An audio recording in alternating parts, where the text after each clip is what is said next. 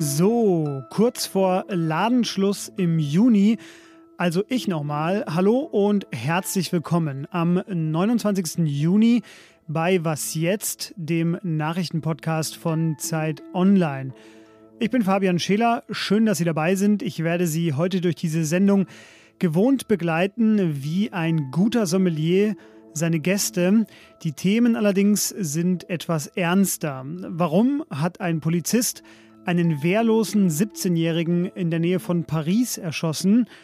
Und wie steht es eigentlich um die ukrainische Gegenoffensive? Zuerst aber, das kennen Sie, unsere Nachrichten. Ich bin Matthias Peer. Guten Morgen. Bundeskanzler Olaf Scholz hält Russlands Präsident Wladimir Putin nach dem zeitweiligen Aufstand von Wagner-Kämpfern für geschwächt. Es zeige sich, dass die autokratischen Machtstrukturen Risse haben, sagte er in einem Interview mit der ARD. In Brüssel berät Scholz heute mit den anderen Staats- und Regierungschefs der EU über die Lage in Russland. Thema soll auch weitere Unterstützung für die Ukraine sein.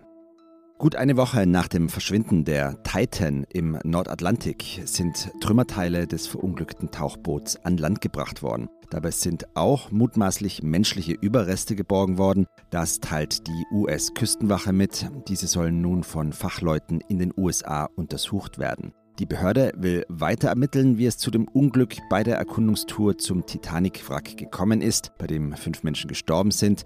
Das sei notwendig, damit sich eine solche Tragödie nicht wiederhole. Redaktionsschluss für diesen Podcast ist 5 Uhr.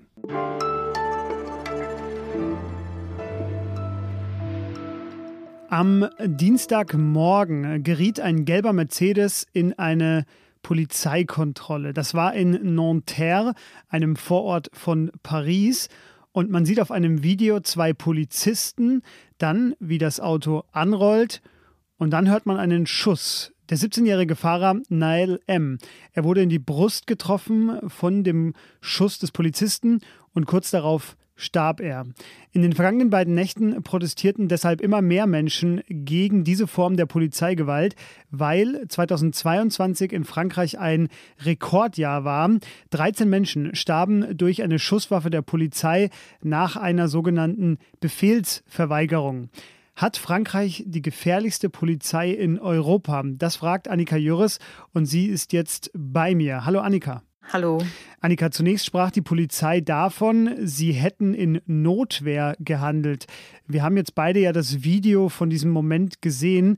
Kann man dem denn noch glauben? Es hat ja erst geheißen, das Auto wäre sozusagen auf die Polizisten losgefahren und sie hätten in Notwehr handeln müssen. Deswegen jetzt ist nun zu sehen, dass ähm, dieses Auto vor dem Schuss eventuell so einen ganz kleinen Schritt nach vorne macht, ohne die Polizisten in Gefahr zu bringen. Und trotzdem wird halt direkt aufs Herz geschossen. Also von Notwehr kann keine Rede mehr sein. Das räumte auch schon der Innenminister ein. Insofern ist das natürlich jetzt auch der Grund, warum das jetzt hier noch wieder so auf, aufflammt. Also erstens mal die Tatsache an sich, dass ein junger Mensch sterben musste und zweitens die Falschaussage der Polizei die jetzt durch dieses Video endgültig widerlegt wurde. Der linke Politiker Jean-Luc Mélenchon, der schrieb, kein Polizist hat das Recht zu töten, es sei denn, es handelt sich um Notwehr. Die Todesstrafe gibt es nicht mehr. Jetzt gibt es aber ein Gesetz von 2017, das es den Polizisten, ich sage mal vereinfacht gesagt, erlaubt, unter Umständen auf Autofahrer zu schießen. Warum ist das denn so umstritten? Das war sozusagen auf eine Antwort auf einen Zwischenfall, die sich mit zwei äh, Polizisten auch wieder in einem Pariser Vorort ereignet hatte, wo diese verletzt wurden. Und dieses Gesetz sieht eben vor, dass man auf die Fahrer im Auto und aufs Auto schießen darf, auch wenn die Gefahr erst später droht. Also wenn die Polizisten nicht in dem Moment in Gefahr sind, sondern wenn sie voraussehen, dass der Fahrer in der Zukunft irgendwelche Delikte begehen könnte. Das ist natürlich absolut schwammig und hat dazu geführt, dass das so ein bisschen so ein Freifahrtschein wurde für den Schusswaffengebrauch. Und das sieht man auch an den Zahlen, dass dieses extrem hoch ging in den vergangenen Jahren, dass Polizisten also zwischen 150 und 200 Mal im Jahr eben auf äh, Autofahrer schießen. Und es gibt ja inzwischen sogar Zahlen, die besagen, dass Frankreich tatsächlich die gefährlichste Polizei Europas ist. Also mit allen Schwierigkeiten, die es gibt bei diesen Ländervergleichen und auch bei der Dunkelziffer sicherlich. Gibt es aber schon auch Wissenschaftler, die sagen, im, im Jahr sterben so im Schnitt äh, 10, 11 Personen in Frankreich an Polizeigewalt. Und das ist eben in Europa tatsächlich einmalig, diese sehr hohe Zahl. Jetzt hat am Anfang, äh, wenn ich die Debatte richtig verfolgt habe, haben das erstmal nur linke Politiker verurteilt. Mittlerweile ist es aber eine größere größere Debatte geworden in Frankreich. Und es hat sich auch Kilian Mbappé, Frankreichs bekanntester Fußballer, zu Wort gemeldet.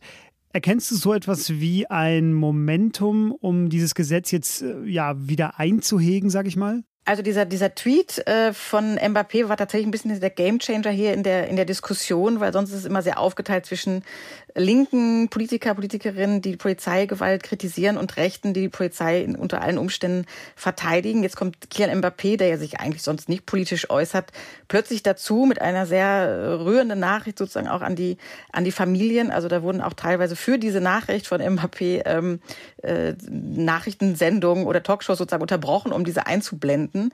Insofern kann ich mir schon vorstellen, dass jetzt diese sehr prominente Unterstützung für die Familie und für die häufig sehr langjährigen Kritiker der Polizeigesetze in Frankreich jetzt dadurch mehr Zulauf bekommen und dass dieses Gesetz sicherlich nochmal zur Disposition steht. Ich meine, es ist ja immer wirklich ein, ein 17-Jähriger gestorben, der unbewaffnet ähm, in einem Auto saß. Das ist, ähm, ist wirklich so eine Art äh, George Floyd-Moment für, für Frankreich. Der Polizist selber, der geschossen hatte, der wurde übrigens festgenommen und die Familie hat nun angekündigt, sie will versuchen, dass er auch wegen Mordes angeklagt wird. Das wird sich allerdings erst noch zeigen. Annika, dir vielen Dank. Sehr gerne.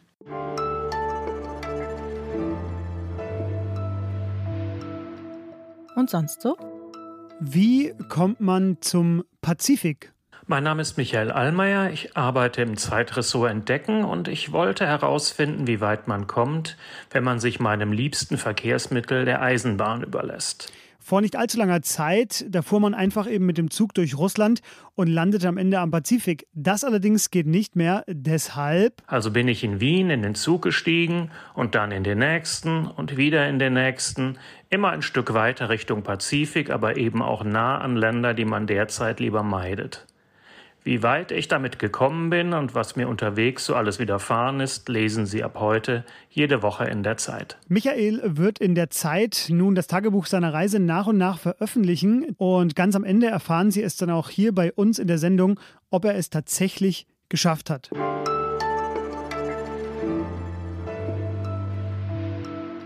Wie steht es eigentlich um die ukrainische Gegenoffensive. Erst wurde wochenlang spekuliert, wann sie genau startet und nun wird angesichts mäßiger Fortschritte überlegt, woran es denn eigentlich hakt. Das kann mir am besten Hauke Friedrichs beschreiben.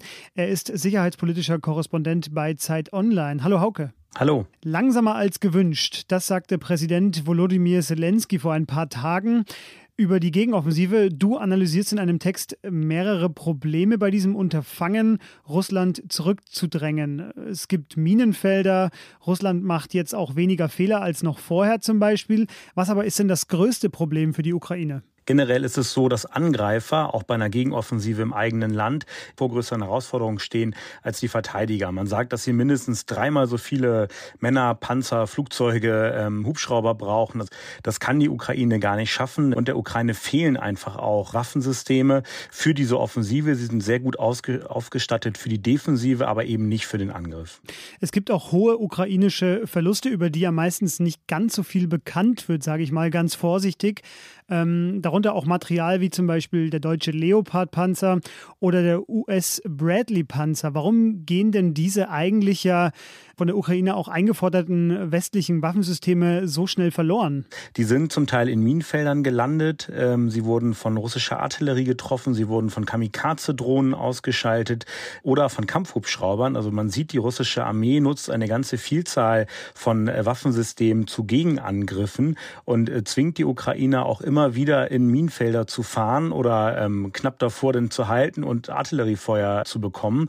Das ist für die Ukrainer tatsächlich eine sehr schwierige Situation. Situation und sie sind an keiner Stelle eigentlich bisher überhaupt auf die erste russische Verteidigungslinie gestoßen. Die haben nämlich mehrere und tatsächlich haben die Russen gelernt, sie kopieren zum Teil ukrainische Taktiken aus den ersten Monaten des Krieges, zum Beispiel die massiven Drohnenangriffe. Ähm, Für deinen Text hast du auch mit mehreren Militärexperten gesprochen und gemeinsam mit denen stellst du so grundsätzliche Überlegungen an, wie eigentlich eine Gegenoffensive ausschauen muss, damit sie gelingen kann. Und ihr findet dabei äh, Analogien, in der Geschichte des Zweiten Weltkriegs, nämlich beim D-Day, also der Landung der Alliierten in der von den Deutschen besetzten Normandie 1944.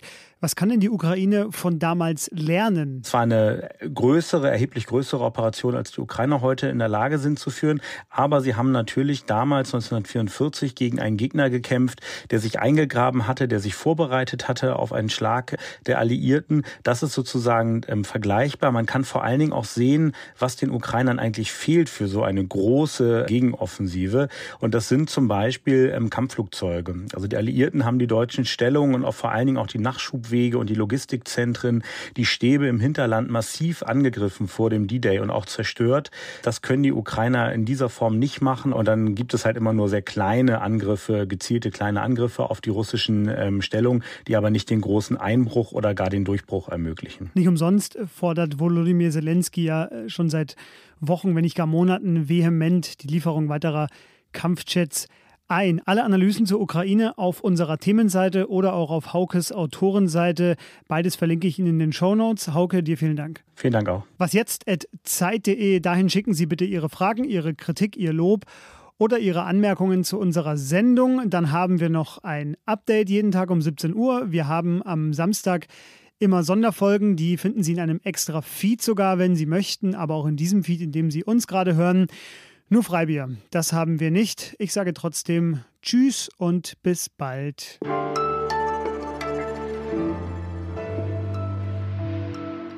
Wie ist, wie ist die Lage bei dir unten in Nizza? Ist wieder so trocken wie in den letzten Jahren? Noch trockener dieses Jahr als im vergangenen Jahr. Das spitzt sich ja immer weiter zu. Wir sind ja noch immer in der höchsten Alarmstufe und das ist, und das ist ja erst äh, Ende Juni. In der sind wir aber schon seit April sogar.